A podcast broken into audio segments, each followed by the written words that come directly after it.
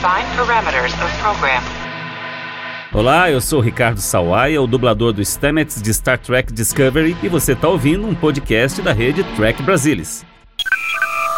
Captain James Kirk of the United Starship Enterprise. I speak from pure logic. Make it so, Nabor. You cannot deny them, Cisco. There's coffee in that nebula. Where no man has gone before.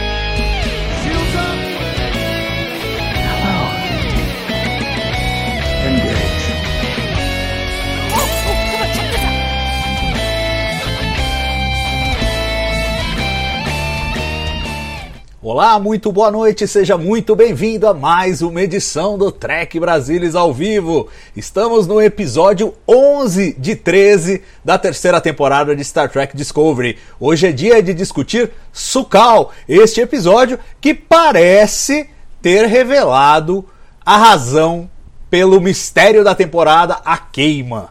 Se revelou ou não, vamos discutir, entre outros assuntos. E a bordo aqui comigo para bater esse papo estão o Carlos Henrique Santos. Bem-vindo, Carlos.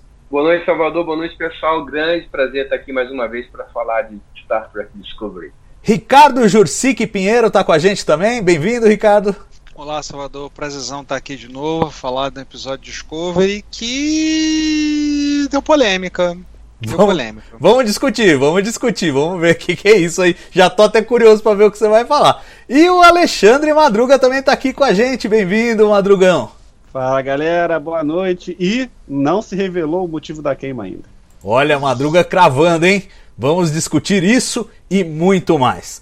Bom, um episódio que traz aí elementos é, sobre os kelpianos, elementos sobre a queima e também coloca a gente é, num ponto, digamos, de cliffhanger para o grande desfecho da temporada, goste-se ou não do caminho que está tomando. Vamos começar com as impressões gerais. O que, que vocês acharam do episódio assim numa primeira, numa primeira passada? Qual foi a vibe de vocês? Começando pelo Carlão. Mas esse foi um episódio problemático para mim, porque ah, eu estou esperando aí a, a conclusão do Madruga, né? Tomara que ele consiga me convencer que não, mas se a gente realmente for nesse caminho de motivo da queima, foi o que a gente viu no episódio, acho que vai ser um pouco, um pouco decepcionante, vai ficar um pouquinho desapontado. Tanto que o que mais me deixou é, tenso e, e atento no episódio foi o que estava acontecendo a bordo da Discovery. Para mim, o que estava lá no planeta era um negócio que eu queria que passasse e não me chamou muito atenção. Então foi um pouquinho assim, causou algumas sensações conflitantes uh, esse episódio para mim. Vamos, vamos ver se vocês conseguem me convencer de que eu, que eu posso ter esperança. Beleza. E, e quem foi que mexeu na ligação aí, apertou um botão, eu já tô dando bronca. Não sei quem foi, mas alguém eu mexeu. Não entendi nada. Alguém coisa mexeu. Não mexa mais. Eu não entendi nada. Abriu um modo, abriu um modo novo aqui que eu É, não sabia que exatamente. Ninguém Eu aperta. um- Isso aí faz xixi, faz xixi na mão de criança. Ó. Vamos lá, vai, Jursic. Eu desconfio que você vai na linha, você vai na linha do Carlão. O Carlão já foi meio é, torto pro episódio. Quero saber você, o que, que você achou?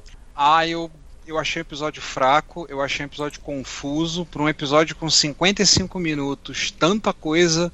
Eu achei confuso o episódio, achei as coisas meio atropeladas.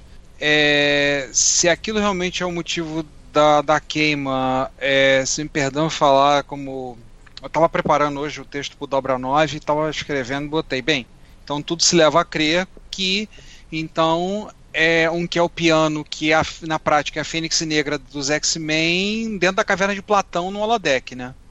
Ele cavou isso tudo, né? Eu falei assim, putz. É, mas as referências que você tá dando são boas. Sim, mas eu, não- eu achei. Ele causou a, a queima, tudo. Ah, sei lá, eu não desceu. Pra mim, o episódio foi fraco e os haters devem estar devem estar pulando de alegria nesse momento, porque eu não gostei do episódio. Vamos foi lá. difícil. Madruga. O Madruga é um cara mais boa praça com os episódios, ele é sempre mais maneiro. O que, que você achou aí, Madruga? Ah, eu achei que me parece muito o, o, o- o piloto do final, né? Me parece que é alguma coisa que vai acontecer, é, tá preparando pro final do episódio. Pra mim é um de três. Então, porra, o que me deixou mais chateado foi que o episódio acabou.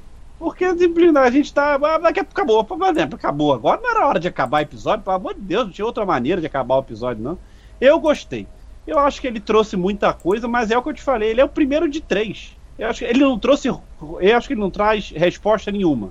Não traz. A gente acha que é. A Michael até fala assim, ele, eu, eu acho que não. Eu acho que aquilo ali.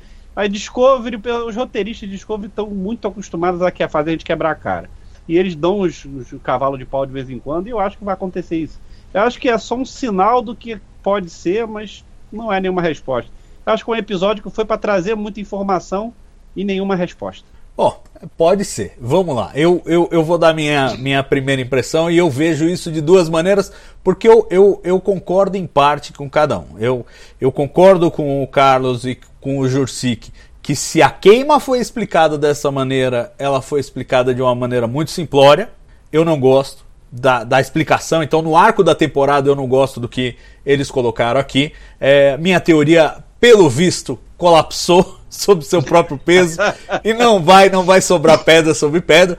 É, eu estava disposto a aceitar outra resposta, mas eu achei que ficou aquém essa que eles estão propondo. Isso por um lado.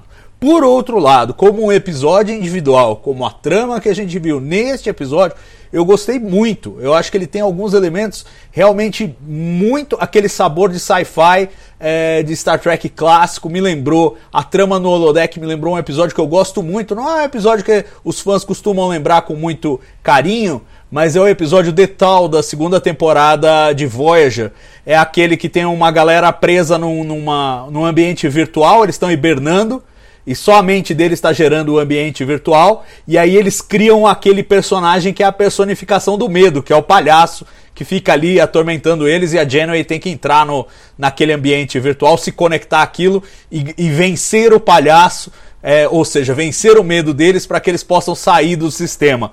Me lembrou muito esse episódio, e é um episódio da segunda temporada de Voyager que eu gosto muito, e eu acho que aqui o, o drama psicológico tem o mesmo sabor. Eu gostei do que foi feito, eu gostei é, a- atuações, o, o, o personagem, o Sukal é, é brilhante, o Saru, bom, a gente vai discutir essas, esses elementos todos aí, é, pingando um por um. Mas assim, como episódio individual eu gostei, como resposta pra queima eu não gostei. E aí fica aquela, aquela dúvida que o Madruga tá tentando plantar na nossa cabeça. Será que essa é a resposta mesmo? Ou ainda falta alguma coisa? E aí é o seguinte: por um lado, tem um negócio. Eles estavam apontando para a doutora Issa e os Kelpianos desde lá atrás. Eu não queria acreditar muito nessa pista, mas parece que tá na trilha agora. Por outro lado, tem aquela musiquinha que se espalhou pela galáxia. Pra mim, não tá satisfatoriamente explicada nem encaixada na trama. Né? A gente teve o sinal de socorro, não tá claro pra mim se é o mesmo sinal, tipo a musiquinha é só o, a, a guia, e aí uma vez que eles acham o sinal, aí eles decodificam e vem o sinal de socorro, mas tem alguma coisa que não tá explicada. E assim, o Saru tem neste episódio a oportunidade de confrontar uma canção de Niná, que é o Piana. Se fosse pra encaixar, ali era o lugar pra botar aquela música e eles não botaram. Então, não sei se ainda tem alguma surpresa com relação ao negócio da queima. Talvez eles saibam que não estão entregando. Mas, por outro lado, pode ser que sim. Vamos ter que aguardar, faltam dois episódios para o desfecho.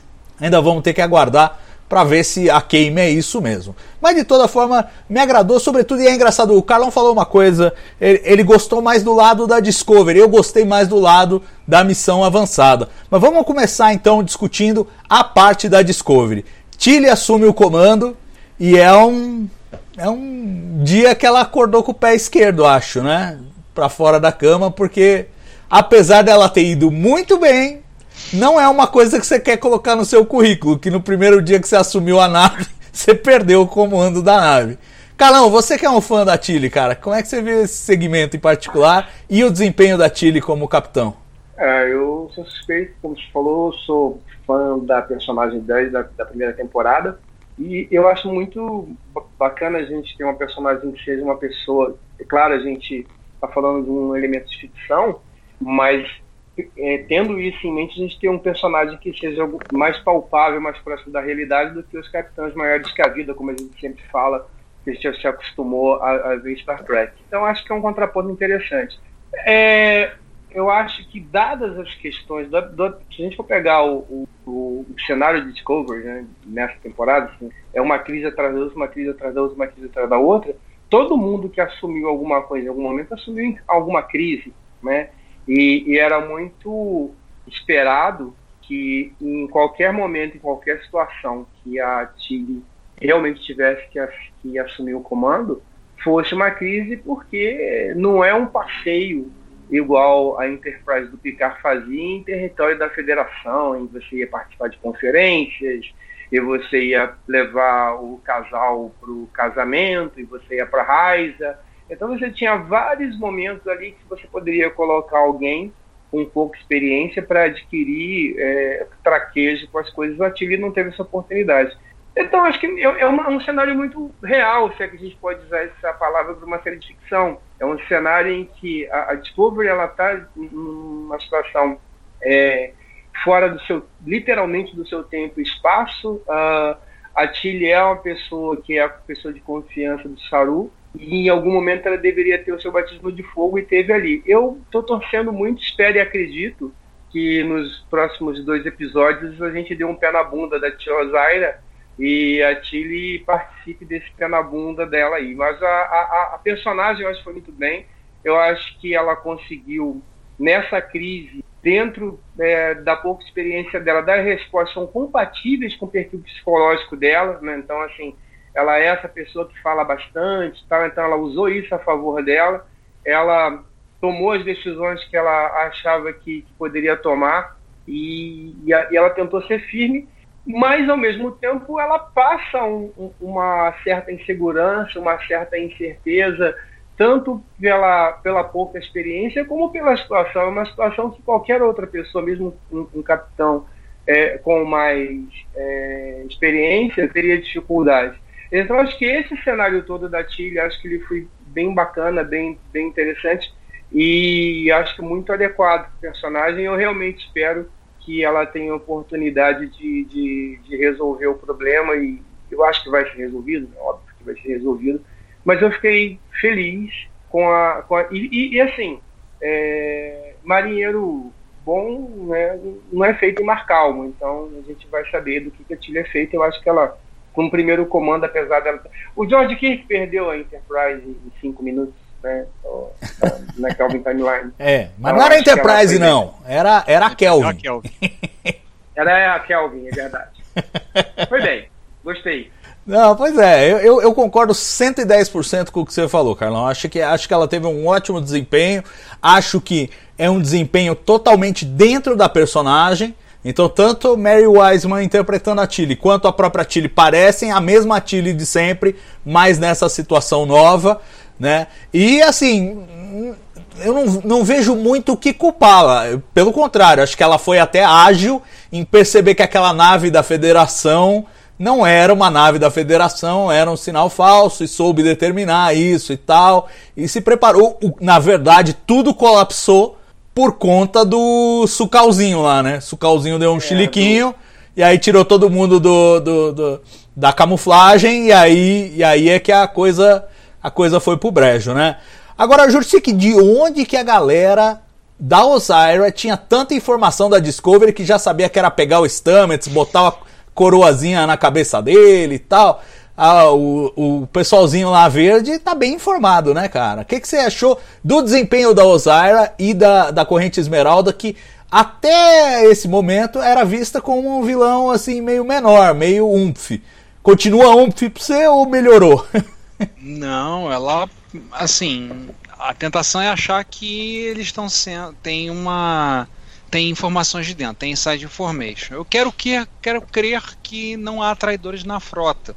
Pelo menos não no século 32. Mas eu achei.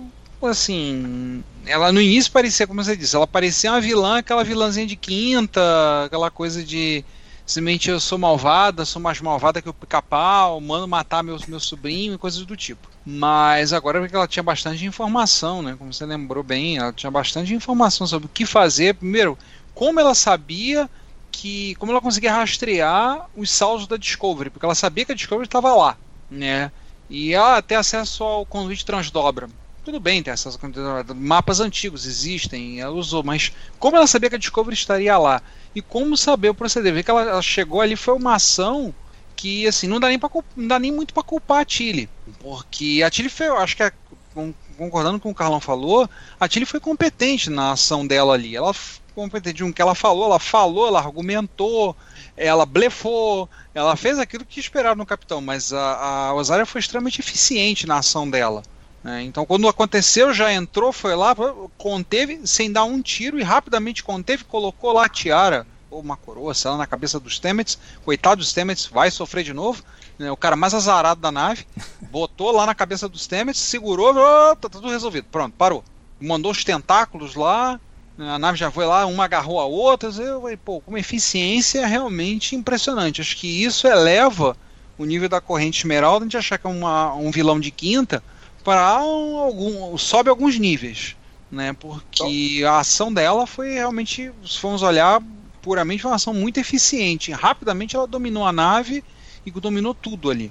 Mas ah. só uma coisinha, Ricardo, desculpa, Salvador. Ah, tava empatado o jogo e só porque o Sucalzinho deu um, piri, deu um piripaque lá que a Osária conseguiu ganhar a vantagem. Né? Se, ele não dá o piri, se ele não dá o piripaque lá, mas segue. É, Só não. É exatamente isso. E eu acho que o Jursi matou, viu? Ele, apesar dele não querer acreditar, tem que ter um espião do Batman aí, porque é, não tem como, cara. É, porque a Osaira armou a armadilha, olha lá, isso tudo tá no episódio. Ela armou a, avançando sobre caminar para trazer o Saru para lá. Só que o Saru não foi para lá, o Saru foi para cá. Né? Deu uma de garrincha, vai que não vai, vai que pra. Como é que ela ia ficar sabendo que o cara fez que foi e não foi? É, alguém tem que ter contado tem que ter alguém lá na frota que tá caguetando as coisas para corrente esmeralda. Não, não consigo pensar de outra maneira. E você, Madruga? E aproveito para te perguntar, cara, é, o, o, aspecto visual da coisa toda, aqueles tentáculos, aquele negócio todo, te convenceu ou tá ficando um pouquinho over? Não, é futuro. Ah, tantos anos no futuro, a gente vai ver novidades e isso vai ser uma delas. Vai ter mais, isso não é problema. Eu gostei do que o, Carlo, do que o Carlão falou e vou assinar super embaixo. O, o, o, a Tilly foi o que ela tem que ser agora. Não dava para baixar a Killy ali, né? Alguém achou que ia baixar a Killy. Vamos esquecer o universo de Tilly, pelo amor de Deus. Entendeu? Não, não, gente, a, a, a, a Tilly foi o que ela tinha que ser. Ela é uma alferes no, no segundo como número um temporário. Ou seja, tudo que ela fez, ela tinha que errar. Ou todo mundo achou que a Tilly ia ser perfeita, ia ser como a capitão, era só botar a capa, a heroína do negócio. Não, claro, ela tinha que errar. Eu gosto desse tratamento que os roteiristas estão dando, e aí o Carlão pontua muito bem, é humanizar, né? Deixar tudo muito próximo da, de uma certa realidade. Então até uma alferes lá e acha que vai dar tudo certo, que ela já vai dar o um nó na, na, numa enfim, numa inimiga, nessa inimiga que com o Salvador fala, yeah. enfim, mas assim, ela já veio mais equipada, com mais pessoas, então, sim, acho que foi uma relação normal. O que eu digo, o que eu, o que eu falei no comentário inicial do episódio, é um, é um episódio que traz muita informação, mas não dá respostas. Então eu ainda acho que mais uma pergunta: como é que ela, é, como é que a, a, a corrente esmeralda tinha tanto detalhe da Discovery? Inclusive como ele é por dentro. Os caras os cara foram lá onde os Stammet estavam, onde o motor de esporos estava. Então, assim, tem muita informação e nenhuma resposta. Ainda tem dois episódios para a gente ter as respostas. É, eu, eu, concordo. Realmente não tem como explicar sem, sem alguma fonte de informação aí de dentro da frota. E, e agora, essa coisa dos tentáculos, Madruga, tudo bem, é mas eles têm uma certa mania, né? Porque vamos lá, aquela sondinha do controle lá que veio do futuro lá na navezinha do, do Pike do, do, do Tyler. Tinha lá os seus tentáculos. Picard. Aí o bichão do Picard, exato. O bichão que vai sair do, da, da, da fenda espacial, do buraco de minhoca, sei lá que diabos que é aquilo, também tem os seus tentáculos. E agora a nave da Osira também tem os seus tentáculos. Eles têm. O futuro é polvo na cabeça deles. Salvador, Fala. Joguei minha hentai lá.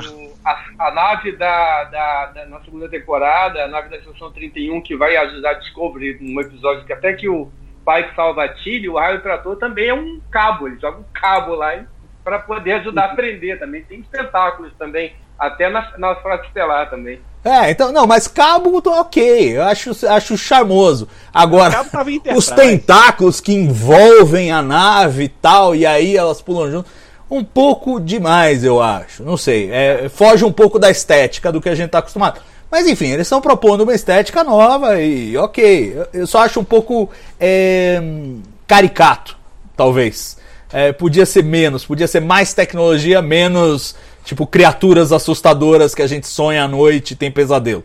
É, acho que acho que podia ser menos. Mas certamente, eu acho que tudo isso que a gente colocou já põe a Osaira e a, e a Corrente Esmeralda num outro, num outro nível como vilões recorrentes. Ainda não me convence, continua Madruga para mim meio nhé, mas mas já melhorou. Eu acho que já melhorou, já mostrou. Agora ela tem realmente tá numa posição em que ela pode fazer um estrago crível, porque ela vai saltar direto lá pro, pro coração da federação, pro quartel-general da federação e, e dali de dentro ela pode fazer um estrago realmente grande. Então é, era uma ameaça tangencial, passou a ser uma ameaça central e eu tenho a impressão que eles estão preparando a gente para ter mais um final espetaculoso de batalha, a exemplo do que fizeram na segunda temporada. E pergunto para vocês se vocês acham que isso é legal ou não. O, o, o, Carlão já fez que não com a cabeça, então quero, quero ouvir ele primeiro. Fala aí, Carlão.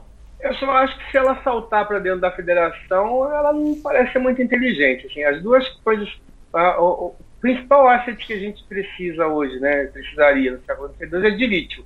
Ela está do lado do planeta que eles acabaram de encontrar, que é berço de elite. A outra coisa é a Discovery, porque ela pode, ela vai fazer o que lá na frota? Para quê? O que, que ela vai fazer lá? Eu vou, não, eu vou lá porque eu quero destruir para quê?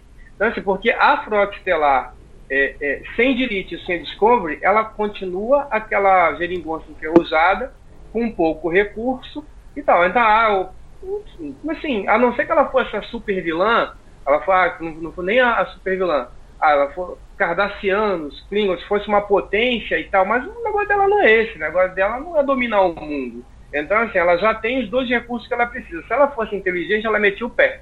Ela pegava a Discovery e voltava para onde ela estava, a frota ela não ia sabendo onde ela estava, tomava conta daquele planeta ali, pegava, carregava de elite e pronto, ela voltava a ser o poderio. Ah, ela não sabe do delete. Não, não sei, mas ok. Vamos dar essa. Vamos, vamos lá, né? Ok. Se, ela, se eles sabem de tudo, se ela tem não, um espião. Não tá em tela, né? Em tela, se ela... tem um espião, não tem por que não saber que, do delete. Beleza? Então, se tem um espião, ela não sabe do delete, é um problema. Então, assim, então ela tem que saber do delete. Então, os dois assets principais da, da série como um todo, a, a Discovery, o caso do Sport Drive e, e o delete, não tem nada o que fazer lá. Ela vai se expor para quê? Pode ser que vá, eu até ia, pode ser que vá, não. Acredito que vá. Acredito que vá para quê? Para aquela frota que foi lá para caminhar, voltar e encontrar e a gente ter um, um, duelo épico entre a frota da Federação, da frota estelar, tá, tá, tá, contra eles e tal. Eu acho que vai ter. Mas é, é, vilão de James Bond. Olha, James Bond, você tá preso aqui e agora que você tá preso, eu vou contar meu plano inteiro para você. Então, é meio que, que isso, tá? E, e, é isso. Então, agora é, é, é esperar aí para ver o que vai acontecer no, no, próximo episódio. Mas eu acho que se ela fosse um pouquinho mais inteligente, ela não, não iria para lá, não. Não tinha nada o que fazer. Mas eu, o, o, o, o, roteiro vai mandar ela para lá. O roteiro vai mandar para lá. Ela continua ainda, para mim, um vilãozinho de, de, de James Bond enrolando bigode no final de cada frase. Tá? É, sobre o. Uma outra questão que o Salvador colocou. Salvador, eu até me perdi aqui no, ia, no que eu ia colocar, mas é, é, sobre a Zaira, eu acho que. Não sei, eu concordo com você. Eu ainda acho que eles estão meio Cajun Spring ainda. Vamos esperar isso. E, mas só que tem pouco, poucos episódios para mudar um pouco isso. Então eu acho que foram. É, eles deram sorte, tá? É, o que, é a opinião que eu tenho em relação a isso. É, não, e eu tinha perguntado sobre a perspectiva de uma grande batalha. Você meio que endereçou isso é, falando da questão de caminhar. Mas então você acha que eles vão brigar em caminhar ou não? Você acha que não é isso? Não, eu acredito que em algum momento a, assim, é, é, aquela frota que foi para caminhar, o, Vence, ele vai, bom, peraí, não está acontecendo nada aqui, vamos lá ver o que está acontecendo e eles vão voltar e vão dar de cara com a Osaira. A Osaira, ela só pode saltar com a Discovery. Então, assim, é, é, se ela salta com a Discovery, ok, ela salta com uma nave só. Ela não salta com o poderio dela com a nave dela. Então é um pouco diferente. Né? Ela não vai levar uma frota para dentro, ela vai levar a Discovery para lá. Então a, a Discovery é, é. A Discovery é uma. A gente viu quase praticamente virou a Guerra Klingon. Mas ela não está levando a, a, a, nave dela para lá. Ela está indo com a Discovery para lá. Então, é, o, embora isso até agora não, não tenha tido muita utilidade, mas os caras têm os esquemáticos para Discovery lá. Eles têm como saber, de repente, talvez, alguma maneira de encontrar a Discovery, de, de pode ter tem alguma maneira de você conseguir, no, no, aos 48 do segundo tempo, achar a Discovery e salvar o dia. É, bom, tem, tem, tem muitas perguntas aí. Eu acho que, por exemplo, a coisa do planeta, é, a Alzaira pode não saber, porque, ok, ela tem um espião, a gente já aceitou isso. Mas o planeta, a gente só não viu sem informação. Calma. Eu, eu, eu, acho que é uma, eu acho que é uma suposição válida, mas eu não tenho certeza que não, tem. eu também não. Mas ou é isso, ou os roteiristas estão contando para ela onde que tá a Discovery. Porque não, não consigo imaginar outra coisa. Mas enfim, é, é, uh, o ponto é o seguinte. Se esse espião não é o, o Almirante Vance, e eu acho que não é, só ele tinha a informação do planeta de Dilítio. E eu imagino que ele vá tratar isso como o top é secret que, que, deveria, que deveria ser. Então, essa informação em particular não precisa ter vazado. Agora, a existência da Discovery, a gente viu ser discutida com uma rodinha lá de comandantes. Então é uma informação mais pública, digamos assim. Embora eles tenham determinado como secreta, ela está num círculo maior. Então eu acho bem, bem incrível que a Osária não saiba do planeta de Dilítio mas saiba é, de todos os detalhes da Discovery que permitiram a ela fazer esse plano e, inclusive, é, modificar o plano é, à medida em que a Discovery não foi para caminar e, em vez disso, saltou lá para os arredores da nebulosa. Então, acho, acho, acho, que até aí tudo isso se encaixa. Agora, quem viu o Red Room e viu a, a cena do próximo episódio, já sabe que eles vão mesmo, pô. Desculpa falar, mas eles vão lá pra federação. É, é pra lá que eles cadê vão. cadê o Andoriano? O Andoriano tá de folga essa semana. Fim de ano, pois é. tá de folga. Tá de folga. É, mas eu acho que ele, no final, eu acho assim, foi um personagem que era para um episódio que eles esticaram para dois, é, porque é marido da Mary Wiseman. Eu, eu acho que é isso. Ele realizou o sonho dele, agora vamos embora. É, eu acho, eu acho que é isso. Acho que ele não tem. Você mesmo, acho que foi você mesmo, Carlão, que falou que o segredo dele não era segredo nenhum, né? Por isso, eu acho que o segredo dele não era segredo nenhum. De repente, o, aí, aí eu estou especulando. Realmente, confesso, gente, que já falei várias vezes, especular não é o meu forte. Tá? Eu sempre falo muita besteira quando eu faço especulação. Mas assim, o Andoriano pode ser o espião sem saber. Ah, pode Ele ser. Pode ter alguma coisa lá que está transmitindo. E por isso que de repente ela que estava atrás do Andoriano, e não por causa daquele segredo que para mim, pode ser. segredo ali nada era a mesma coisa. Pode ser, pode ser. Uma boa hipótese também. Vamos ver. A gente fica aqui levantando as formas deles resolverem a história, depois eles não resolvem nada e a gente não, fica bravo. Mas enfim. Sua teoria que eles não usaram, eu fiquei, trans, fiquei transtornado. Calma, eu ainda, ainda vou jogar essa pergunta para vocês. Vai. É, vocês acham então que a Discovery de Calypso is gone? Não vai aparecer. Já era. Esqueça. Eu não aposto nada. Acho que vai ser complicado conseguir enfiar a história do Calypso aí. Acho que vai ser complicado. Eu, não, eu acho que assim, o, a, a inteligência artificial tá muito quieta. Também Tem, é, também, também. Não pode, eu, eu, acho que eles podem chegar no tipo assim, no final da temporada, olha só, a, de, achamos o delete, resolvemos o problema da, da, da da queima, não vai ter mais queima, tem delete para todo mundo andar e vender. Mas o Sport Drive é um problema e a gente não pode é, é, deixar isso cair em mãos erradas. Vamos pegar isso aí, vamos esconder e tá lá. A Discovery nos Estados dos mil anos no futuro, a, a tripulação abandona ela e acabou a série. não, a mas, mas, mas, é outra nave. É, é a, a, Discovery de Calypso não é a A.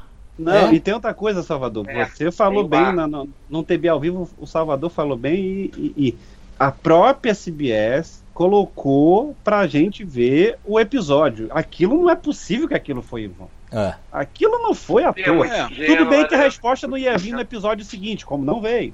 Mas não, não quer dizer que ela não vem até o final. Ainda faltam É. dois episódios. Aquilo ali não foi lançado à toa, gente. Não É, foi. tempo, se ele tempo fica, se não- é caro, né? se não tivesse aquela postagem, até tudo bem. Mas eles fizeram uma postagem no meio de Discovery. Não É. deixem de ver. Ô, gente. É, eles não iam fazer tipo, ah, vejam aqui como a gente errou.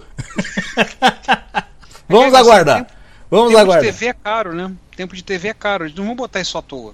É, pois é, exatamente. As coisas são colocadas assim muito bem pensadas. Então vamos, vamos aguardar. Ô, vamos. Salvador, eu fico lembrando da conversa do, do, do Kurtzman falando assim: vocês pensam que a gente, não, que a gente faz tudo assim é, de qualquer jeito? Ah, ó, é pensado. ó. Então eu tô pra, pra mim isso aí. Mas o problema, Madruga, às vezes o, o, o- pensado dele não é o que a gente gostaria que eles pensassem. É, podem estar pensando. É verdade. Tem Mas isso a- também. Mas as duas retas, elas podem não se encontrar, É. entendeu? Esse Não. é o problema. Elas podem não ser paralelas. Não, tem isso, tem isso. E, e realmente e- essa é uma coisa que eles que eles têm. Na segunda temporada eles criaram uma trama tão complicada que no final eles, parabéns, ataram quase todas as pontas, mas sobrou uma ou outra que eles não conseguiram atar. Então essa coisa. E assim, essa temporada tem uma virtude que as outras duas não tiveram, que é assim, é o mesmo showrunner do começo até o final. Michelle Paradise está levando o começo até o final, então se, não- se as coisas não encaixarem, não dá nem pra dizer, ah, era ideia de outra pessoa e aí eu peguei no meio e tal. Vamos, vamos aguardar, vamos ver como é que essas coisas se desenrolam. Eu ainda não abdiquei da Discovery de Calypso. É isso aí, gente. Temos que discutir a trama no planeta. É, que não é bem um planeta, é dentro de uma nave, mas a gente vivencia como um planeta barra realidade bizarra, barra. Meu, aquele programa deu uma degringolada, né? Porque não devia ser daquele jeito. 100 anos atrás, acho que ele não era daquele jeito.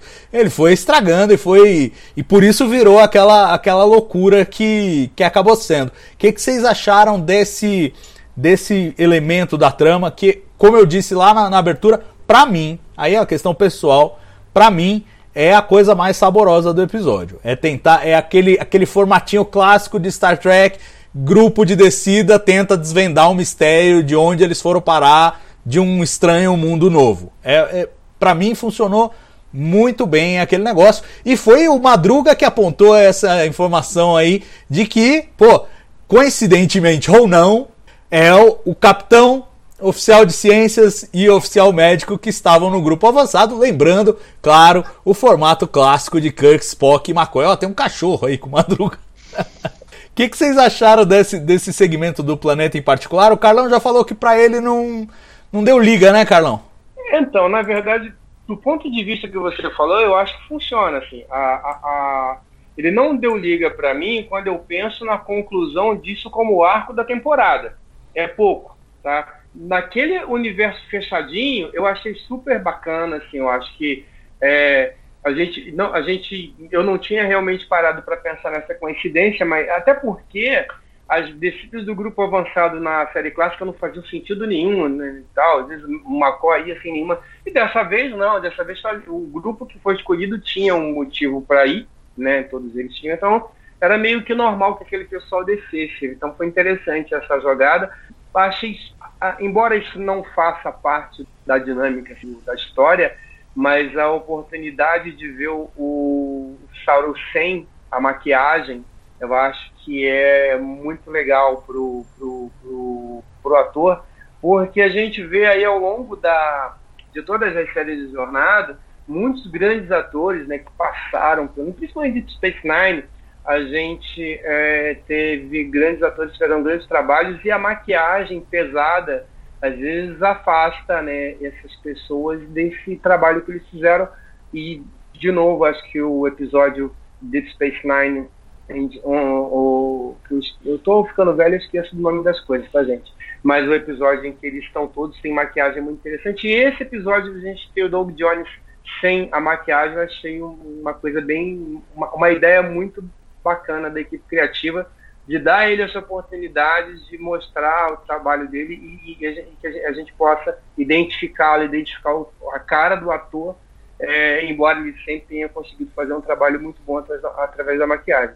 O- a história em si ali dentro daquele daquele daquele cenário eu acho que funciona bem logo de cara a gente já eu fiquei na dúvida será que eles vão esticar isso muito mas já dá logo a, a dica de que realmente é um programa e, e por que que ele está ali.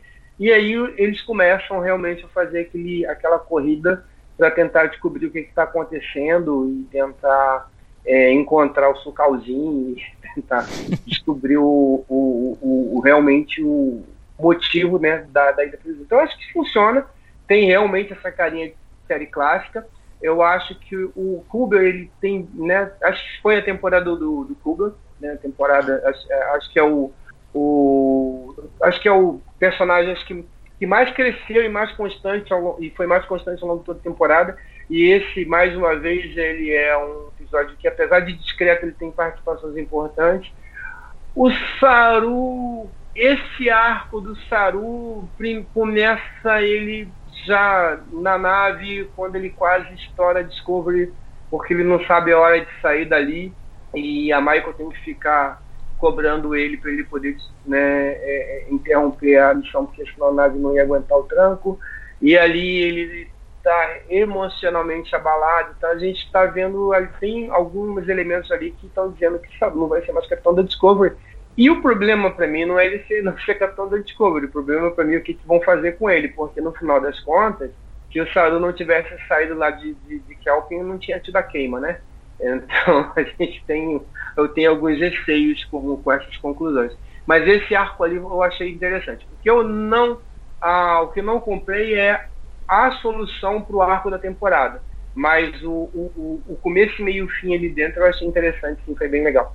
É, vamos, vamos aguardar. O Madruga tá apostando que ainda não resolveu essa história. Se fosse o Calzinho o causador da queima, realmente a, o, o, mundo desaba sobre as costas do Saru. Porque se não fosse ele, não haveria queima. Claro, também se for alguma coisa a ver com a Discovery de Calypso, também o mundo desabará sobre a Discovery, né? Foi salvar o mundo pra jogar ele depois num outro buraco lá adiante. Enfim, é, é complicado, mas Discovery é trágico por definição. A série é trágica. Ela, ela se propõe a essas coisas, então é, não, não me surpreende.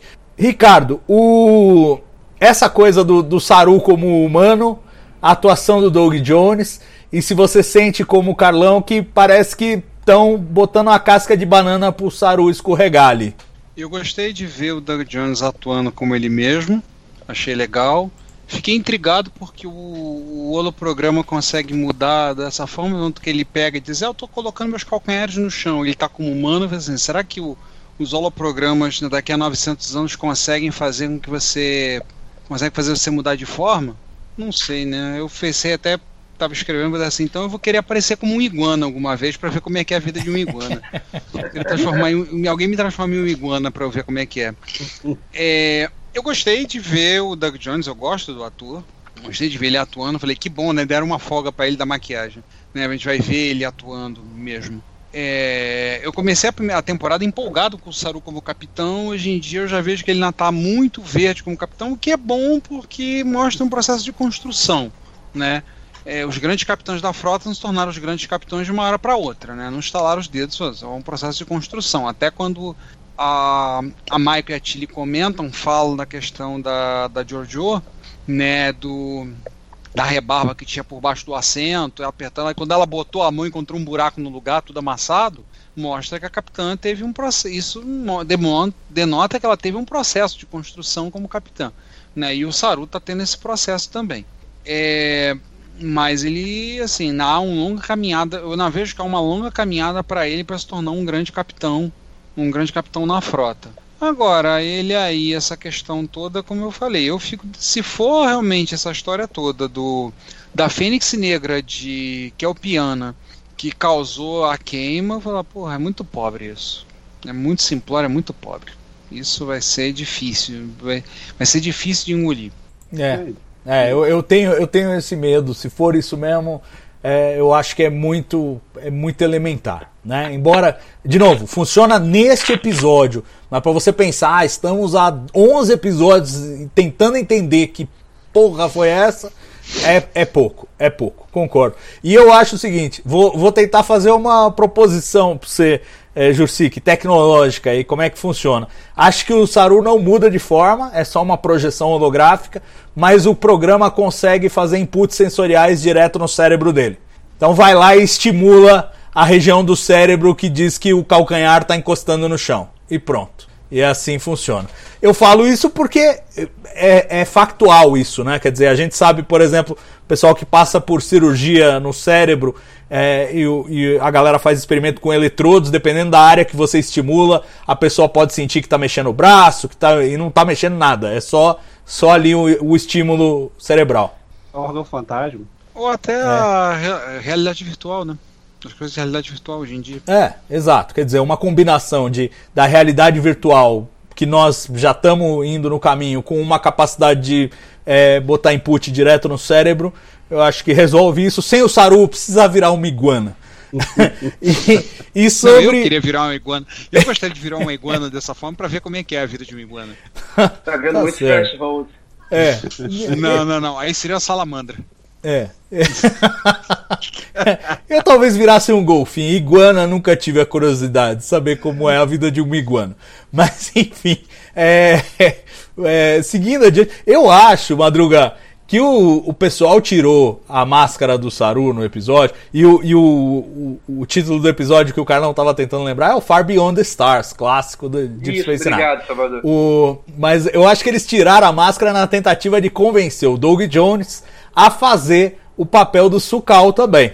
Que o, o Doug Jones falou que o, o Kurtzman pediu para ele fazer esse papel. Ele falou: não, não, não, muito complicado contracenar comigo mesmo. E eu lembrei da temporada anterior que eles também queriam que o Doug Jones fizesse o baú. Além de fazer o Saru naquele episódio The Sound of Thunder, fazer o baú. E ele falou: não, pô, são dois papéis com maquiagem pesada, não dá, não consigo. Acho que o Kurtzman tentou nessa temporada, tipo, não, a gente tira a maquiagem de um, aí você não topa? Não, melhor não. E aí chamaram o Bill Irving, que fez um ótimo, fez um ótimo trabalho também como Sukal. Eu, eu, eu fiquei bem impressionado com a atuação dele. E, e com o Doug Jones fazendo trejeitos de Kelpiano num corpo humano, a, a mescla. Eu achei absolutamente fantástica a atuação dele, Madruga. O que, que você achou? Eu ia dar esse spoiler que o Salvador deu, já estava até preparando essa matéria para o TB News. É, já dá spoiler, né? Porque já vai sair no TB News essa semana. Exatamente isso. É, é, se, o, o Kurtzman ofereceu o papel ao, ao Doug Jones, ele recusou. E aí o Irving, que é amigo do Kurtzman, foi chamado e o Doug Jones é fã do, do Irving. Ele é muito fã do Irving, adora o ator e ficou muito feliz. Eles conversaram por telefone longamente para falar sobre os calpianos, mas é, parece que o cara já é tão bom que personificou. Fico é curioso, curioso que eu não tinha visto quem era o ator, né? E aí, a minha impressão é que era um ator mais jovem, bem mais jovem, até pelo papel que desempenhou, né? O Eve tem 70 anos e faz um personagem aqui que é um menino. Assim, o, o, o, o Sukal é um menino. Um menino de 125 anos, né? Mas é, é, é uma criança isolada, do, mas assim, ele faz muito bem o papel da. Eu nunca queria. Quando eu soube que era o ator, eu fiquei impressionado e aí só valorizo o trabalho do Irving. Sensacional. Eu acho, mais uma vez, o, indo no, do que o, Carlão falava lá, falou lá no início, é a ideia de estar tá sendo simples. É, é o Saru, como capitão, ele acabou de assumir, ele vai cometer erros, ele estava emocionalmente comprometido. O termo já é corriqueiro, né? a gente já conhece o termo em Star Trek. Né? Vai lembrar o filme do JJ lá, com Comprometido e outros, enfim. Mas é, já estava acontecendo isso. Então, é, e o que é normal, é normal. Era uma nave é Piana, perdida há 120, 100, acho que é 125 anos, enfim.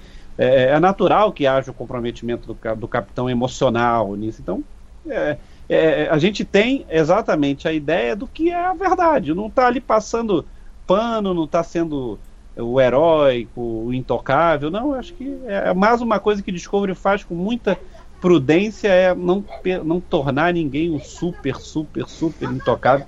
É fazer isso ser, ser é, é, é, real, entendeu? Eu acho que é o papel dele. Eu fiquei surpreso de ver o Saru.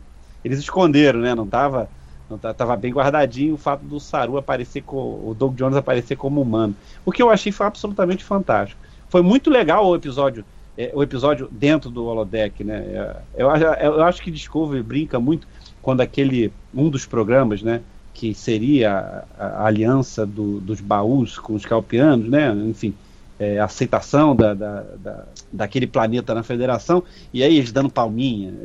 eu, acho, eu, acho, eu acho aquilo. É, é, a Discovery faz muito dessas pinceladas e faz muito legal, né? É um erro do programa, mas tá dando palminha. E, e, e, e é, um, é uma brincadeira mas que faz todo sentido dentro do que Discovery está montando. Adorei essa parte do episódio dentro do holodeck. Na hora eu percebi, eu, depois eu falei, eu falei com a nossa amiga Lúcia que faz é, o, as referências. Depois falei com o Salvador, falei, cara, assim, tá lá o capitão, o oficial de ciências e, e, e, e uh, Oficial médico. O, oficial, o, o oficial médico. É, cara, assim, de, bati na hora, colhei assim. Ah, série clássica aí, gente. Eu adorei. Para mim foi, foi muito legal. E novamente, o episódio é com muitas informações. E a gente aprendeu muito sobre os calpianos nesse episódio. É, pois é. Aí eu até. Bom, duas coisas. Uma, uma curiosidade que me ocorreu, não sei. O, o Ricardo quer virar iguana. Jacaré, você não quer, não? Não, mas jacaré é fácil. Jacaré tá mais fácil. Se tá quiser, mais tá mais fácil. Tá mais fácil. não, não. Tá mais perto do Salvador virar jacaré. Um X-Men, cara. Não. Pode ser não, um X-Men. Na verdade, tá mais rápido o Salvador virar jacaré. Ele tá ah, lá, vamos ver, vamos ver. Cada um. Espero que todo mundo possa vamos, virar jacaré vamos. num tempo bom aí. Mas enfim. é, olha só. Salvador, é, se você me permite só uma coisinha em cima do que o Madruga falou, eu acho que sim, uma coisa que a gente já comentou ao longo daqui, mas assim, é, é, a gente está falando de uma série de ficção, é, é claro. É, posto isso, uh, ninguém dentro da Discovery está preparado para o comando. A Discovery caiu ali por acaso. Se a Discovery, é, é, ao invés de, de ter viajado para o século X, lá, 32, se tivesse caído do outro lado de volta para a Federação, o, o, quando começou a segunda temporada de Discovery, o, a, a, a nave estava indo para Vulcano para pegar um novo capitão. Quando teve aquele problema, a, a França lá mandou. Por quê? Porque os caras não estão preparados para isso. Então, é, é, é, normal que todo mundo vá, que, que seja colocado ali, vai cometer erros, eles estão na base da tentativa e erro. Né? Então, acho que isso a gente. É, é bom olhar para esses personagens dessa maneira. São personagens, mas é bom olhar dessa forma. Eles não estão preparados para isso. São colocados nessa situação por uma questão de contexto e por N outros motivos não tem uma pessoa ali comandando, aí a gente pode discutir um outro programa para isso, mas é só essa observação que eu queria fazer. Não, e Salvador, um negócio importante é, é o Carlão, reforçando o que o Carlão falou. A gente viaja é, 930 anos no futuro e tá tudo bem? Claro que não tá tudo bem, gente. Nenhuma tripulação, por mais preparada que estivesse, cai 930 não. anos no futuro e ó, não, ah, é re... Eu acho que é isso que tá, traz muita realidade. Ninguém tá normal. Ninguém vai ser normal. Ninguém. Agora, vamos lá. É, a gente falou aqui, o Madruga já destacou várias vezes, é, que teve muita coisa, muita informação. E aí, quando tem um episódio com muita informação, eu acho legal a gente fazer uma reca recapitulação para ver se a gente entendeu mesmo, ainda mais esses aspectos mais sci-fi, esotéricos que tem na história. Então, Acompanhem comigo aí, eu, eu, eu vou descrever a forma que eu entendi, vocês me digam se é isso mesmo ou se, ou se eu estou errando em alguma coisa. A nave Kelpiana foi estudar a nebulosa onde eles achavam que tinha uma fonte de dilítio, 125 anos atrás. Sofre um acidente, cai no planeta. Doutora Issa manda mensagem para fora. Ó, oh, socorro, ferrou, caí aqui e tal. Eles sabem que eles vão morrer pelo nível de radiação. Na nave é menos radiação do que na nebulosa em si, mas ainda assim é um nível alto de radiação. Aí ela manda o sinal, só que ela está grávida. E o bebê, por conta da radiação, sofre alterações genéticas, epigenéticas, sei lá o que, que o habilitam a sobreviver naquele ambiente de alta radiação. A mãe, sabendo que não vai sobreviver, com o resto da tripulação, prepara um, um programa para cuidar da criança, até que ela seja resgatada. Esse programa fica rodando por 125 anos direto e naquele ambiente de radiação está sofrendo danos, está sofrendo, está é, tá corrompendo os arquivos, o processamento e virou aquela, aquele programa de holodeck que pifou, a gente já conhece mil vezes o que, que acontece, os caras não conseguem sair, é aquele inferno de todo, todo, toda a trama de holodeck que a gente viu na nova geração, em Voyager, ficaram presos dentro do holodeck, em essência. E para zerar o programa, o nosso queridíssimo Sucalzinho precisa enfrentar o seu medo que está personificado naquele monstro da lenda que é o Piana, que o ancião, o programa do ancião, conta para ele. É isso, é isso que a gente viu. É, será que o monstro é só um monstro? Eu assim, acho é, que é, é isso. Ele tem mais alguma eu coisa? Pensando, eu acho, eu acho que é isso. Eu só fico pensando por que, que tem um monstro ah, para infernizar a vida do Sucalzinho. A- Aí a única coisa que eu fico imaginando ter um monstro é assim, bom, é, é- é- é- como ele era uma criança, aquilo ali é uma, sal- um fail safe para ele não sair da nave, porque em tese ali era um local seguro. E aí, bom, vamos, vou criar aqui um- uma situação, criar um, um programa, um fail safe para ele não sair da nave enquanto ele não se sente seguro para isso, porque se eu não, não, não fizer isso, não, uma hora ele pode sair daqui, ainda sem estar preparado e pode, e pode empacotar. Que é o único motivo que eu consigo é, pensar porque que alguém faria, colocaria aquele fantasminha da ópera ali para ficar assombrando o sucalzinho. É um fail safe para ele não sair da, da, da zona de segurança dele enquanto isso não fosse possível, enquanto não viesse o resgate. Até porque quando ele- o pessoal chega lá, "Ah, vocês, vocês vieram resgatar. Ei, vocês vieram resgatar. Então, em tese, ok, esse resgate tem que convencer que é seguro e aí o sucalzinho vai sair dali. É a única maneira que eu. É o único, é o único motivo que eu posso. que eu imagino da gente ter o, o fantasma da ópera lá é, é, assombrando o sucalzinho. E existe uma relação do, do, do, do, do fantasma da ópera com ele. Tu vê que ele aproxima, ele assim, ele Não. meio que interage, aí de repente o, o, fantasma da ópera dá uma surtada. Então, assim, tem algum motivo. Aquilo é, é outra coisa que. É mais uma informação colocada no episódio sem resposta. É, eu, eu, eu acho que o fantasma é um, é um eco do que tá sentindo o sucalzinho. Quando ele tá com medo, o fantasma avança sobre ele.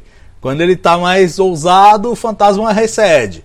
Né? E ele tava preso, né? Ele tava preso até o pessoal chegar lá. E olha, a, galera, a gente terminou o episódio naquele clima de cliffhanger, a Osara tomou a Discovery, mas a história claramente vai continuar nas duas pontas, né? Eles fizeram aí um jogo de xadrez, umas peças pra cá, outras peças pra lá, mas a gente vai ver. Na trama do Sucalzinho, a gente ainda deve ver o, o, o Saru trabalhando nela, ainda como humano, possivelmente, a, a, a Michael não, a Adira, que resolveu descer lá na louca, e o Kuber.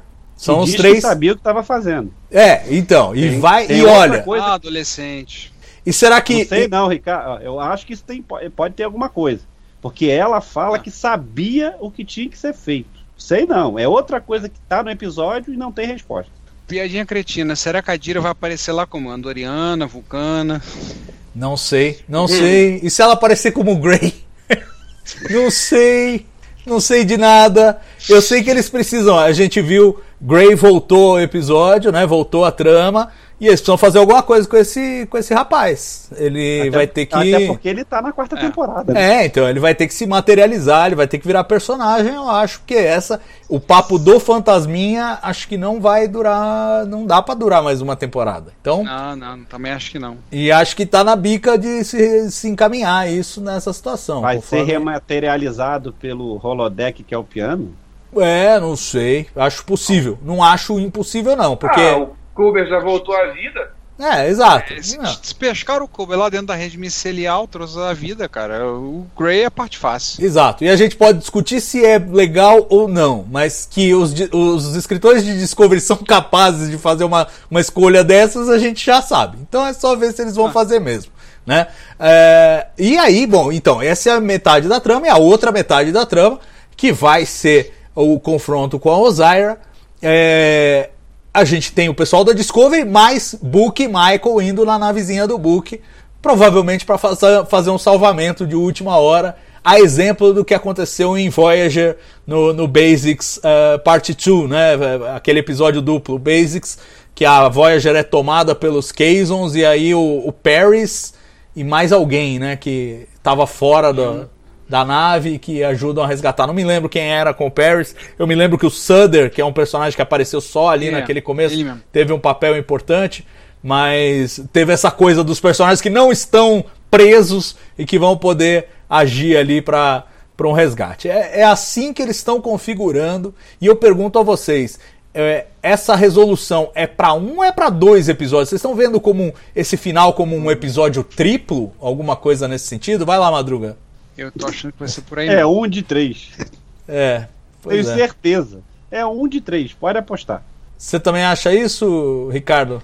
tô começando a achar que vai ser, vai ser um de três. Eu tava achando antes que era esse, era a preparação para um duplo, um duplo que ia, ia fechar a história, mas tô começando a achar que vai ser esses três vai ser um arco só, menor, um arco para fechar toda a história da temporada, dar um pé na bunda da Osaira e outras coisas mais que vão, vão fazer. Vocês acham Por isso que, que eles enfiaram muita, muita, muita É. história nesse episódio.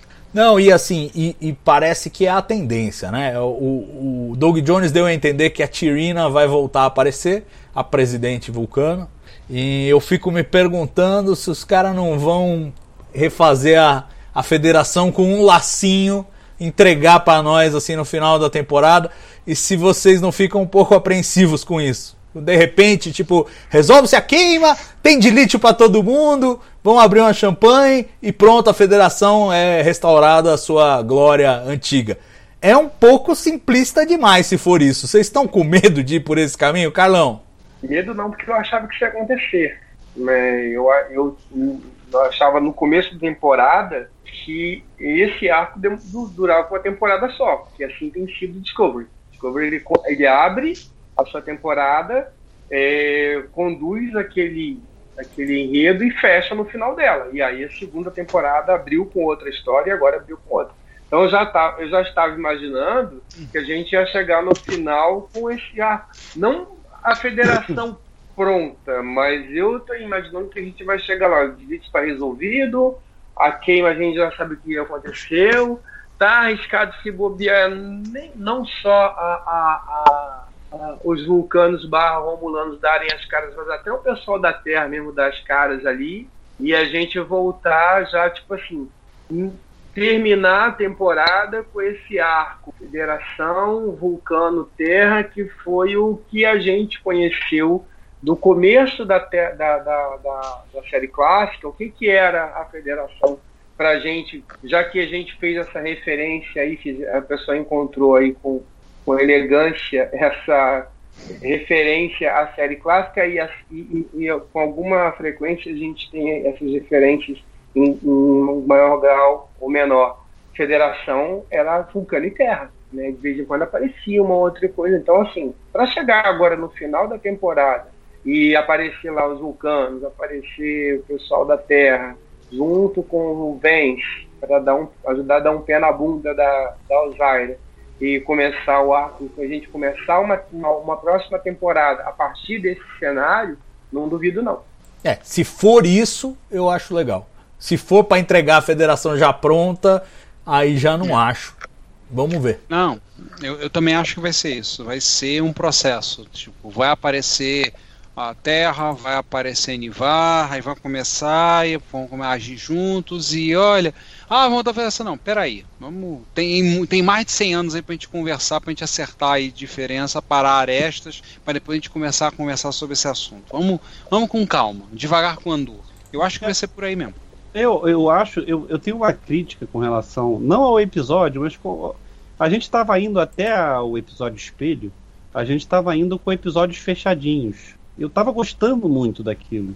Cada episódio, mesmo fazendo parte de todo um arco, mas eles estavam fechando episódio por episódio. Até chegar o, o, o Terra Firma, que aí tinha que despachar Giorgio em grande estilo, e aí dividiu em dois. É, é, o que me deixou incomodado foi que esse episódio ficou nisso, né? De ser um de três. Eu tava gostando tanto de Discovery estar com episódios fechadinhos. Esse Eu é um tava- de três não, tá? Eu acho que é um Tem de dois de e o três. terceiro é outra coisa. Ah, eu acho que é um de três. Eu acho que é de três. Até porque, vamos lá, a história do, do, do Sucalzinho já tá ali e agora só falta dar um pé na bunda na Osaira. Vamos gastar dois episódios com isso? Não, Eu gasta só outro. perdemos dois episódios com o Universo Espelho? Acho que a, a- a recuperação da nave pode se gastar no episódio inteiro. Ah, bom, depende. Bom, mas enfim, vamos lá, vamos esperar. Eu É, acho que é muito va- acho que mais dois episódios para resolver. Até porque, como esse episódio, a não ser que você tenha razão e que a gente descubra no fim, aos 48 do segundo tempo que o problema da queima não é o sucalzinho. Tá? Agora, se foi, os caras já colocaram o problema já resolvido logo no começo. Então o problema é só tirar o cara dali. Esse é o problema. Então a gente vai ter, levar dois episódios para tirar o, o sucalzinho dali e para retomar a, a Discovery. É, o acho que é eu acho. coisa. Eu, eu, de cara, eu achei que o problema é muito simples. Não é isso. Não é mesmo. Do que, do que a gente tem visto de Discovery, do jeito que eles adoram pegar o roteiro e de repente vira de ponta cabeça triplo twist carpado e vamos lá, duvido. Agora, Isso é- eu acho que ele faz parte, mas não é o problema. agora é, a gente já pode, acho que, cravar que não existe um grande vilão por trás da queima. É, isso é legal. Isso é positivo. É, Também acho. É, Também eu, acho. eu gosto disso também. Era uma coisa que eu defendia desde o começo da temporada. Tinha medo de ter um vilãozão e, e- e não o tem. problema foi ciência. É, é, vamos ver. Ciência também, olha, chacoalhando bastante na ciência Discovery, viu? É, mas, mas acho. enfim. Boa, boa, boa. Entre, boa. entre muitas a ciência, É. acho. Pois é, pois é. Meio, é aquela história, o planeta de, de lítio, aí a radiação virou X-Men e tal. e... Não, e um que é o piano que vive 125 anos. É, isso eu não sei, porque a gente não sabe qual era, como eles matavam os caras assim que che- virava adolescente. Não sabe quanto tempo vive. Porque o, o, o, Varah, o Vaharai Va- é, Vaharai. é, Vaharai. é, é a adolescência do Kelpiano, né? Tanto que a gente nunca tinha visto um Kelpiano velho. O Saru fala que o ancião Kelpiano que a gente vê no, no programa é o cara mais velho que ele já viu, porque nunca viram o que, que era um Kelpiano velho, não ficava velho. Virava adolescente e os caras davam o caput nele. É, conven- é, convenhamos, né? Todo mundo, todo mundo vive mais, todo mundo tem mais, é, vive mais e tem mais força que os humanos em Star Trek. Né? Tirando os Ocampas. Tirando, Tirando os os Ocampas. Bem lembrado, tirando os Ocampas. É, todo vive 250 anos, mais fora, todo mundo ganha dos humanos. Te contar É. mesmo. É o futuro. Nós somos É. tudo uma porcaria, ué. Mas esse é o clichê. O, 47 é o, anos. não, e é, o, e, é o, e é o clichê. É o clichê de ficção científica, né? Que os ETs são mais evoluídos, mais isso, mais aquilo, mais aquilo outro. É, Star Trek Só tá mais ou menos. podem nesse viver formato. mais. Só. É. Mas enfim, é, é, a ciência tá bem chacoalhada. Eu achei que eles trabalharam pouco também. Mesmo na, na pseudociência, você vai usar pseudociência, vai fazer uma coisa que soa científica, mas não é. Faltou elaborar um pouco mais. Pra mim, tem muita coisa que não tá clara, mas como o Madruga disse, eu acho que é coisa que ainda pode ser é, introduzida no próximo episódio. Ainda temos duas tramas em andamento nesse episódio. Tanto o, a- o segmento Sucalzinho quanto o segmento Corrente Esmeralda. E só para ilustrar aí o que nós estamos discutindo, nós temos dois episódios para terminar. O episódio 12 originalmente se chamaria Outside, que é o lado de fora, ou seja, é para levar o sucalzinho para fora. Eles brincam com a coisa do outside nesse episódio, então esse é o significado. É, no final, o título final é There is a Tide, ou, ou seja, há uma maré, alguma coisa assim, há uma onda, há uma. é, né, como se fosse um refluxo. É, e o último episódio ia se chamar alguma coisa que eu não me lembro, mas vai se chamar That Hope Is You Part 2. É o mesmo nome do primeiro episódio da temporada. Então aí é que você deve pôr Tirina, Terra. E, e- e se bobear, vão fazer aquela reunião mesmo. Ao, ao estilo do que fizeram na segunda temporada, que tudo que parecia desconectado foi pingar lá no, no episódio duplo final. Não duvide se o irmão do Book aparecer numa batalha final, alguma coisa assim. Porque é o É, porque até a irmã do. do, do, do Saru. Do Saru apareceu pilotando nave espacial lá, do nada, né? Então. Exatamente. O irmão do Book não seria duvido, forçar não. menos a amizade do que a irmã do Saru. Se aparecer a, a, a- a frota da Terra, com a frota dos vulcanos barra romulanos, eu não vou me surpreender, não, cara. É, eu acho, acho que pode, pode acontecer. Né? Vamos, vamos, Eu vamos- só não quero perder o Almirante Vence, que é o melhor almirante da Frota Estelar de todos os tempos. Cara, eu tenho medo dos caras fazerem como que fizeram Ah, com o é. Lorca. Não, mas não vão, não vão. Não, não. Não vão. Aliás, aliás, de passagem, Discovery tem, pela primeira vez na- em Star Trek, Discovery tem bons almirantes. Não, Antes a- não a- todos eram a- pela saco. aquela menina do, do- da primeira temporada A Cornwell. a- Cornwell, era, era, era, Era boa almirante. boa, também mandava bem. Almirante e agora Cornwell. o Vence. é, E o Vance a- também. porque- Porra, eu gosto É. dele também. E Concordo aí a gente, depois, quando acabar a temporada, ou quando acabar a série, a gente tem que fazer um estudo para descobrir por que, que depois dessa época os, os almirantes da, da Frota Estelar viraram idiotas, né? Não, não, pera aí, gente. Tá esquecendo da almirante do Picard. Eu Não. gosto do Almirante do Picard, eu O gosto. único, não, o único almirante da, da, da, da- dessa fase aí é o Deep Space Nine. O Ross. Ross. O, Almirante o resto, meu amigo. nossa Ah, não, não. Respeite a Almirante, Almirante Clancy, Sheer fucking Hubris. Eu gosto dela, tá? O pessoal reclamando da Tilly, coitada. Ah, não, não dá. Ah, isso aí, Isso aí a eu- gente não dá bola. eu Não, mas assim, brin- brincadeiras à parte, eu acho que é muito legal isso. Eu, eu tô, e realmente estou curtindo, porque eu acho é, essa coisa do. Sempre tem um, um, um- um almirante, um comodoro, alguém ali que pra. Eu acho legal, assim, a gente ter né, esse, esse tipo de, de, de comportamento na cadeia de comando. Eu acho o personagem muito, muito legal. Acho que ele tem participações pontuais interessantes. O ator tem, tem funcionado muito bem, passa credibilidade. Eu, eu gostaria que, se não fosse perpetuado, mas pelo menos que a série terminasse, a gente mantivesse esse cara em alto estilo, em alto nível, que tem sido bem. um personagem bem, bem interessante pra mim. Não Não, só o- mim. E o ator é muito bom, né? Tu vê que o Sim, ele- sim, a primeira dele. imagem do, do, do Almirante é aquele meio ressabiado. Pera aí, vocês acabaram de chegar? Como é que é? Aí, e depois ele vira muito paternal. De chegar, de, pra- quase pegou o Saru no colo, né? Não dá porque ele é grande. Mas chega e É, fala mas assim: assim, olha só, ouça esse É, soldado. Mas olha, mas olha, o olhar que ele deu pra Tilly, a hora que falaram que ela que vai ficar no corpo. Ele olhou, Ah, ele mas olhou. é isso que Cara, eu ia só comentar. de disseram, Eu vai dar acho- merda. Vai dar ruim. Essas, Vai as dar ruim. interações dele, eu acho que fazem sim. Que eu também. Eu sou fã da Tilly, mas eu no lugar dele, cara, peraí. Tem certeza? né? Eu acho, eu acho que é isso que é legal, assim, porque ele, ele, ele- a, a gente, todos nós aqui, em algum momento a gente reclama de uma coisa ou outra, de, de uma ponta a outra que a gente vê no roteiro de uma construção de personagens que a gente, não gosta e tal. Mas esse lance do, do Almirante, eu acho que vem sendo, né? Eu acho que cada ação dele é, e cada con- é, é, é, é, reação e como ele se comporta, eu, eu acho que é muito, muito equilibrado, né? É muito Sim, bem construído, né? Faz sentido.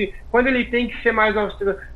Se o cara chega lá atrás, logo no primeiro episódio, abraça todo mundo, ia ser estranho. Ele, né? Então, mas ele, não, vamos lá, vamos observar. Ele, ele vai dando responsabilidades aos poucos, ele vai cobrando.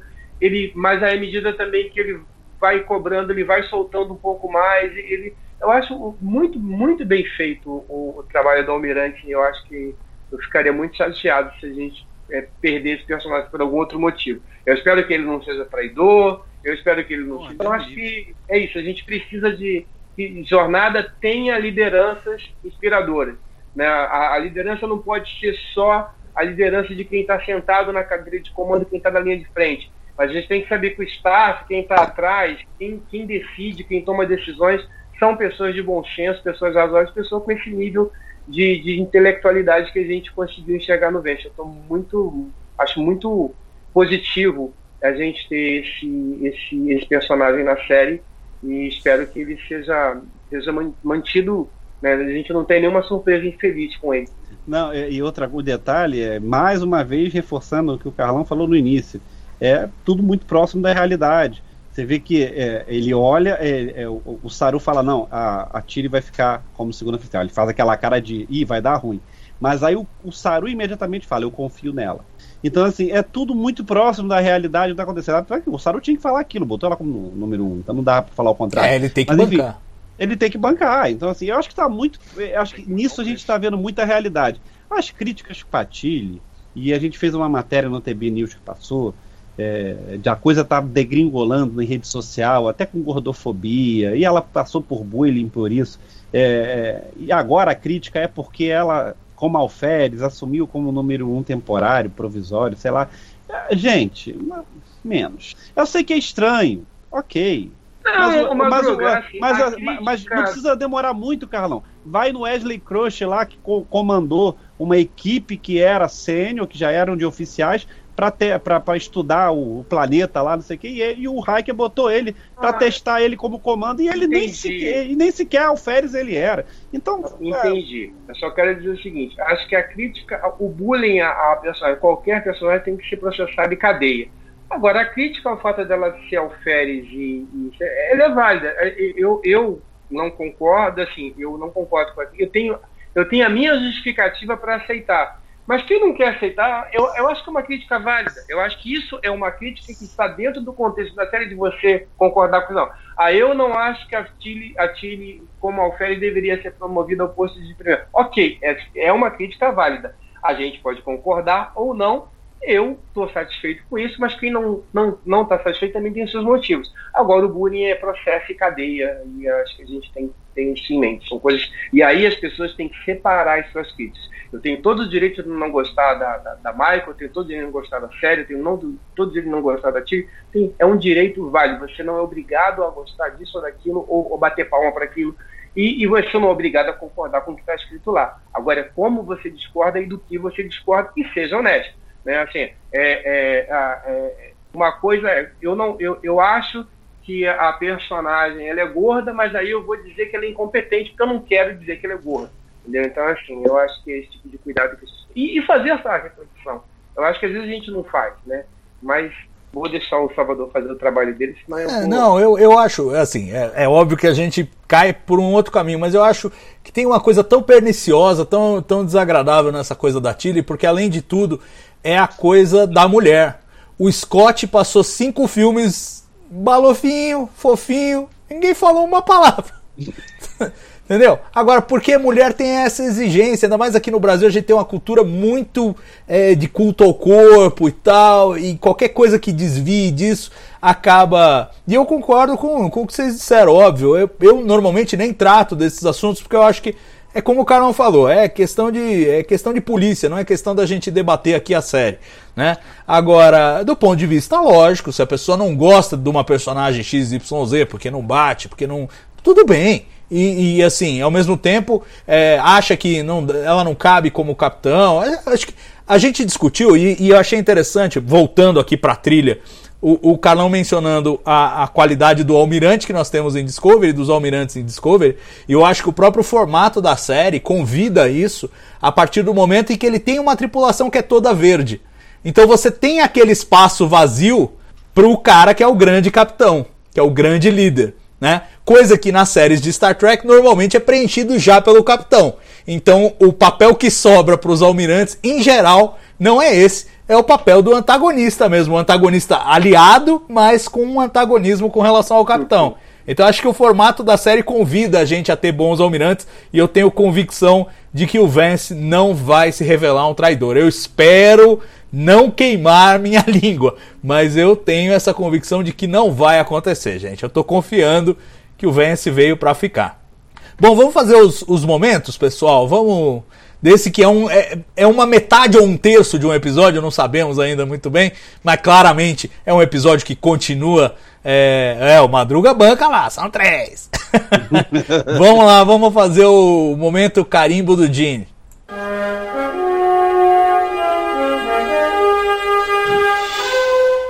E aí, alguém tem? Chile na cadeira de capitão. Tá valendo, tá valendo. E você, eu, Ricardo? Eu tem? acho que é bem legal. E, a, e, a, e, a, e, eu acho que, apesar da gente não gostar, da gente não, eu gosto, mas, mas as pessoas em volta olhando para ela com reverência, a mesma reverência que as pessoas olharam para o pai quando ele saiu da, da, da, Discovery no final da segunda temporada. Eu acho muito legal é um reconhecimento que a gente tem que dar para a personagem com tudo isso que a gente já discutiu aqui. Então, para mim, é, é a Tilly sentada lá e ela, achei que, para mim, é, é isso. Eu só saio daqui morta. É, ela falou, é. E a Osara tem uma tirada boa também, que fala que não vai, ah, vou sujar tudo de sangue aí a cadeira, tá louca? é boa. é verdade. e, e você, Ricardo? Eu acho que vou ficar no mesmo momento que o Carlos por, por falta de opção. Não pensei em um momento que fosse o carimbo do Dini, assim, não. Não sei, não, não me veio um momento claramente pro carimbo do Dini, não. Acho que vou acabar ficando por eliminação, vou acabar ficando junto com o Carlos. Eu gosto desse momento, eu gosto da Tilly também. Acho ela uma personagem muito legal, adoro ela, é um amor, ela é, ela é a gente dentro da série. Eu sempre digo, ela é, é o tracker dentro da, dentro da série. Então eu, eu sou fã dela. Então, ver ela sentada no comando, todo mundo olhando com reverência para ela ali, ela batendo ali, sendo firme ali. Acho que fica assim, acho que pode ser o meu momento carimbo do dia. Você, Madrugar? Não, o meu, meu mesmo. Quero fazer uma menção ao Rosa, ao, ao Dr. Kuber na hora que está todo mundo discutindo, e aí como vai fazer? E ele fala assim: temos que tratar essa situação como de primeiro contato. Boa, boa. É. E eu, eu vou com, com o Carlão, com o que todos vocês disseram, mas assim, com convicção, porque afinal de contas, foi Gene Roddenberry quem insistiu para ter o Wesley Crusher em A Nova Geração, um personagem inspirado nele mesmo. Então, pô, se pode Wesley Crusher, pode Tilly sim assumir a cadeira de capitão. E acho que o, o Gene Roddenberry faria isso com gosto. É interessante, inclusive, que o Wesley ficou mudando de sexo enquanto eles estavam pensando a nova geração, dependendo do roteiro, ele era Wesley ou era Leslie, Wesley, Leslie, Wesley, Leslie, até que parou em Wesley no final, quando escalaram o Will Wheaton. Mas poderia ter sido uma moça e não um moço. Então, tudo bem, a Tilly é a nossa alferes, é quem a gente quer ser na série e acho que representa essa essa essa pessoa a, a pessoa que não é, eu não sou nenhum gênio, nenhum capitão, mas eu tô aqui e eu tenho competência e eu acho que ela representa muito de nós. Vamos para o momento chip de emoção.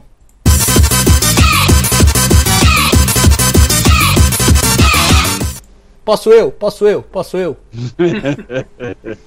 a Michael com o Sukal, a Michael se fazendo de holograma pro Sukal. Pra mim é, é um momento de empatia, tem aquela magia infantil, ela sabe capturar exatamente o que ela precisa para ganhar a confiança dele e ao mesmo tempo tentando ganhar terreno, aquela, aquela coisa delicada ali de um psicólogo conversando com uma criança e tentando ganhar Ela a é confiança cheia da criança. É, Pode esquecer exatamente. É, um- é o mesmo que eu pensei, o mesmo momento que eu pensei, dela falando ali, assim, é, é- é tão bonito aquele momento, é tão, tão delicado dela tratando com ele, né?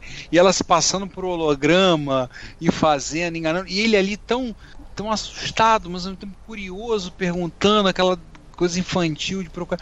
Mesmo momento, pensei a mesma coisa, exatamente o mesmo momento. Madruga? Eu vou destoar da galera para aproveitar e dar um spoiler. É, eu acho que o momento tipo de emoção é o Saru cantando.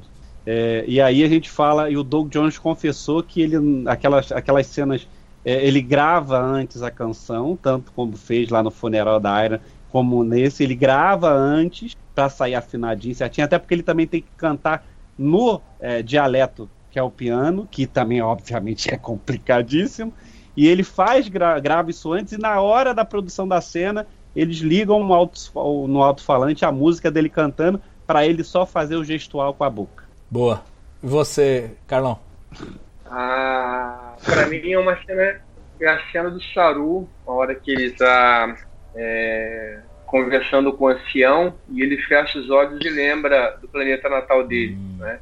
Essa cena pra mim eu acho que ela é muito forte e ao mesmo tempo é uma cena que ela faz o mesmo paralelo do que vocês citaram em relação à questão do do sucalzinho com a Michael, porque acho que é o mesmo, quase o mesmo tipo de relação que a Michael tenta fazer com o sucalzinho e o e o e o e o e o, e o ancião faz com o com o Saru, sendo que é diferente porque pro pro Saru ele ele ele estava precisando disso, né? É, é algo que ele queria receber, ele, ele não sabia que isso ia ser oferecido a ele, mas quando é, ele abraça e, e a hora que ele fecha os olhos e vem a mente dele do, do planeta é, natal, de tudo que ele teve que, que abandonar e de tudo que ele, que ele, que ele teve que, que abrir mão para poder estar ali onde ele estava, a gente sente, a, a- eu sinto pelo menos a, a, a dor dessa ausência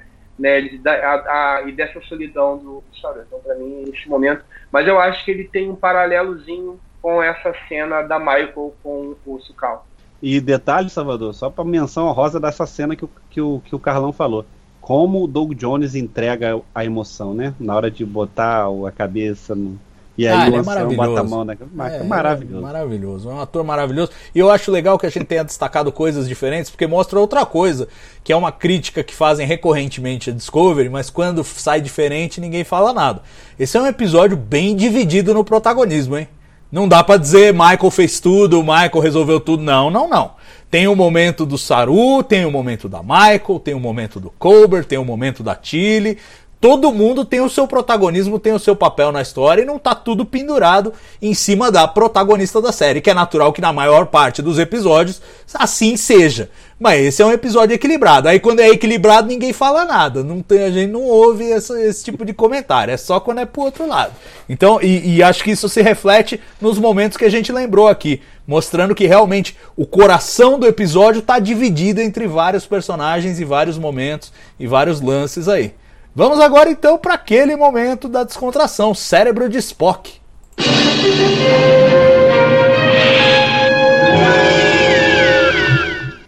Bom, tem o momento cérebro de Spock, né? Que é o, o, o, o Stamets usa um negócio que parece o capacetinho do Spock no cérebro de Spock. Inclusive pode mudar o. o, o pode Atualizar, mudar o atualizar. é, tá momento tiara do Stamets. É verdade. É verdade. Vamos botar momento coroa dos Stamets. É, é, esse é o concurso. O que que vocês acharam? Tem algum momento que vocês queriam destacar? Não, não. O, o que dói pra mim é abrir o episódio fazendo um memorial da Jojo e o pessoal fazendo ódio. A mulher foi embora, a mulher era uma megera, morreu, graças a Deus. Se fosse o- o- uma festa de. Graças a Deus essa mulher foi embora. Já passaram duas, dois episódios tentando me convencer que aquela mulher mudou. Tudo bem. Acabou, vamos, já vamos jogar lá para a sessão de 31. Ela não pode chegar na sessão 31 do jeito que dando tiro na cabeça lá Tarantino. Então, ok. Mas acabou. Aí você abre o episódio, não, não, Ainda falando dela, né?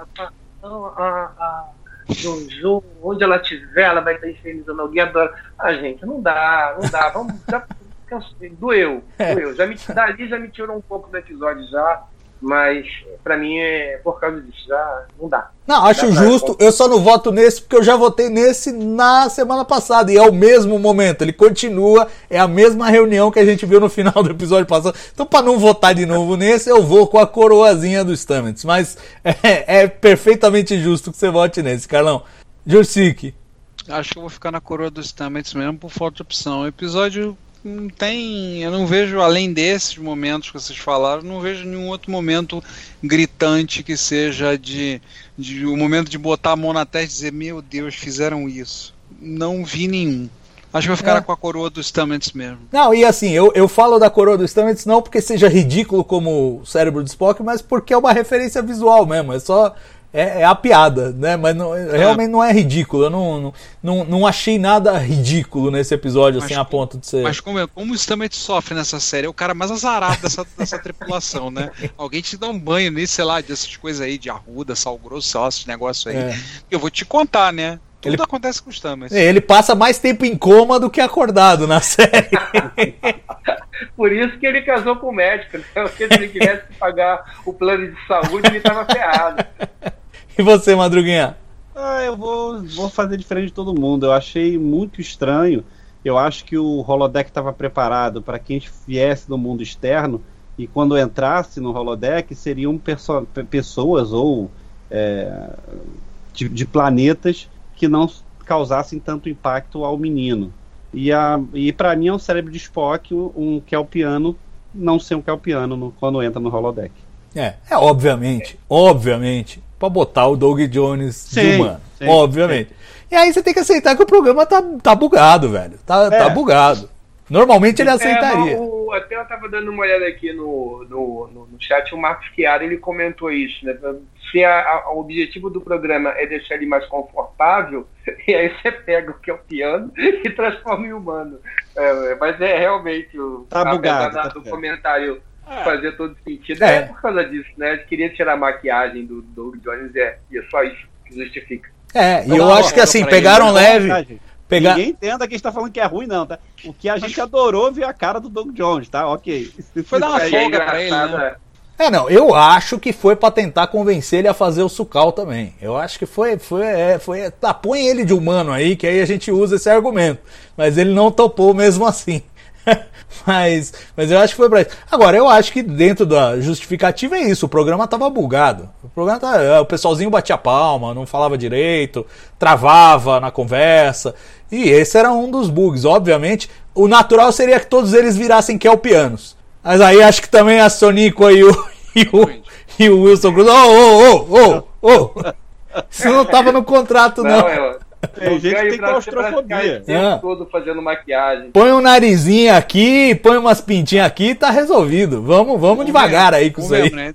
Trio bajoriano é rapidinho de fazer, né? Maquiagem no nariz, bota um brinco, ela pinta, bota umas pintas e acabou. Resolvido o problema. É, não, acho que foi, acho que foi por aí. E assim, pra botar o Doug Jones de humano, que eu achei uma sacada fantástica, porque é muito legal ver o ator é, fazendo o que é o piano com aparência humana. Eu achei, acho que só realça o talento do Doug Jones que parece inesgotável, parece uma coisa assim. Ele é realmente um ator dos atores, um cara que vira qualquer coisa. Eu acho incrível o que ele, o que ele faz. E esse foi mais um, um desafio pra ele que eu acho que ele cumpriu com muito sucesso. Agora precisamos ver se a série vai cumprir com sucesso essa aterrissagem aí, né? Abriu o arco e agora estamos indo na direção da aterrissagem da temporada. É, tem, ó, o Madruga tá fazendo uma propaganda do box da coleção Trek Brasilis, que já chegou pra ele ali. Espero que a essa altura tenha chegado pra todo mundo já, porque já foi despachado. Já, mas já. é Natal, Ano Novo, vai saber. Se você não chegou, tá chegando, calma. E- Salvador, tem uma reclamação a fazer. Vai lá. E ao vivo. Você não pediu like. Não, então, mas eu ia falar isso agora. Olha, nós estamos com uma audiência.